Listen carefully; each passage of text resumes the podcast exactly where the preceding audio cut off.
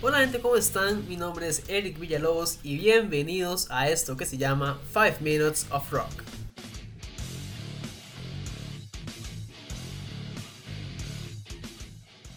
Buenos días, tardes, noches, dependiendo de la hora en la que estén escuchando el programa. Espero que hayan tenido una excelente semana, sin muchos inconvenientes, pero sobre todo cargada con buena música. Les cuento que para esta segunda entrega de 5 Minutes of Rock les traigo un clásico. Y es que de estos clásicos infaltables cuando hablamos de rock. Les hablo por supuesto del Back in Black de 1980, a cargo de la banda australiana ACDC. Este álbum tiene una anécdota un poco peculiar y triste al mismo tiempo, pero vamos a dejarla para el final del programa. Por el momento, ¿qué les parece si repasamos un poco sobre este trabajo discográfico? Que sin dudarlo es de los más conocidos de la agrupación. Y por qué no uno de los que más ha influenciado en la trayectoria del rock, ¿cierto? Y es que cuando hablamos del Back in Black, hablamos de un total de 10 canciones, una duración aproximada de los 40 minutos. Claro, estamos hablando de 40 minutos cargados de energía, cargados de mucha explosividad es esa energía que nos mantiene muy metidos de lleno en cada una de las canciones. Y es que por supuesto, con canciones como Hell's Bells, Shot Thrill, Giving the Rock a Ball y la misma Back in Black, ¿cómo no estar, no es cierto? Es, es imposible no estar de lleno en este disco. Vamos a hacer un paréntesis y vamos a irnos al lugar donde se comenzaba a grabar el disco, Estamos hablando de entre abril y mayo de aquel mismo 1980. El lugar específicamente Compass Point Studios, ubicado en Bahamas. Pero ¿por qué vamos a hacer este viaje hacia atrás? Pues resulta que cuando la banda viaja a grabar el disco, en Bahamas estaba comenzando la temporada de tormentas tropicales. Esto incluso no fue ningún pretexto para que la banda no grabara el disco, Volviendo al disco, se presenta como el séptimo disco de estudio, publicado en junio de 1980.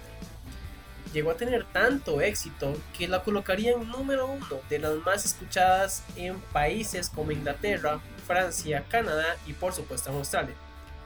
En los Estados Unidos alcanzaría el puesto número 4 en la lista de álbumes Billboard. Si recuerdan que al inicio les comentaba sobre una historia eh, triste en relación al disco. Pues bueno, para ir concluyendo este programa, se las voy a contar. Y es que como parte de la alineación original de ACDC por allá de 1973, estaba el vocalista Bon Scott, quien fallece en febrero de 1980, tan solo un par de meses antes de comenzar la grabación del disco. La causa de su muerte fue un ahogamiento por exceso del consumo de alcohol. Y es acá donde surge la duda de quién reemplaza a Bon Scott. Y acá es donde entra el vocalista de ACC que todos conocemos que se mantiene hasta la actualidad, que todavía le da ese sonido tan, tan propio a la banda con su voz. Hablamos de Brian Johnson, quien fuera vocalista del grupo Jerdy antes de unirse a la agrupación australiana. Curiosamente, el Back in Black, como les comenté, es el séptimo álbum de estudio de la banda sin embargo, es el primer álbum que graba Brian Johnson con la banda. Cierto, ¿no? Vaya disco fue a grabar. Y como un dato extra, para el 40 aniversario de esta obra de arte, estamos hablando que cumplió 40 años de haberse lanzado el pasado 2020.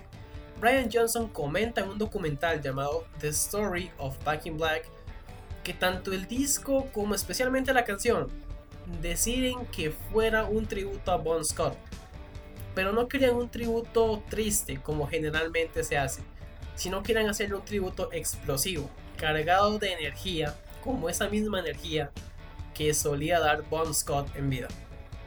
Y bueno amigos y amigas, hasta acá el programa, les agradezco muchísimo el haber escuchado y compartido este rato con mi persona. Nos escuchamos la siguiente semana con otro disco y más historias. Hasta entonces que tengan un chivo de semana.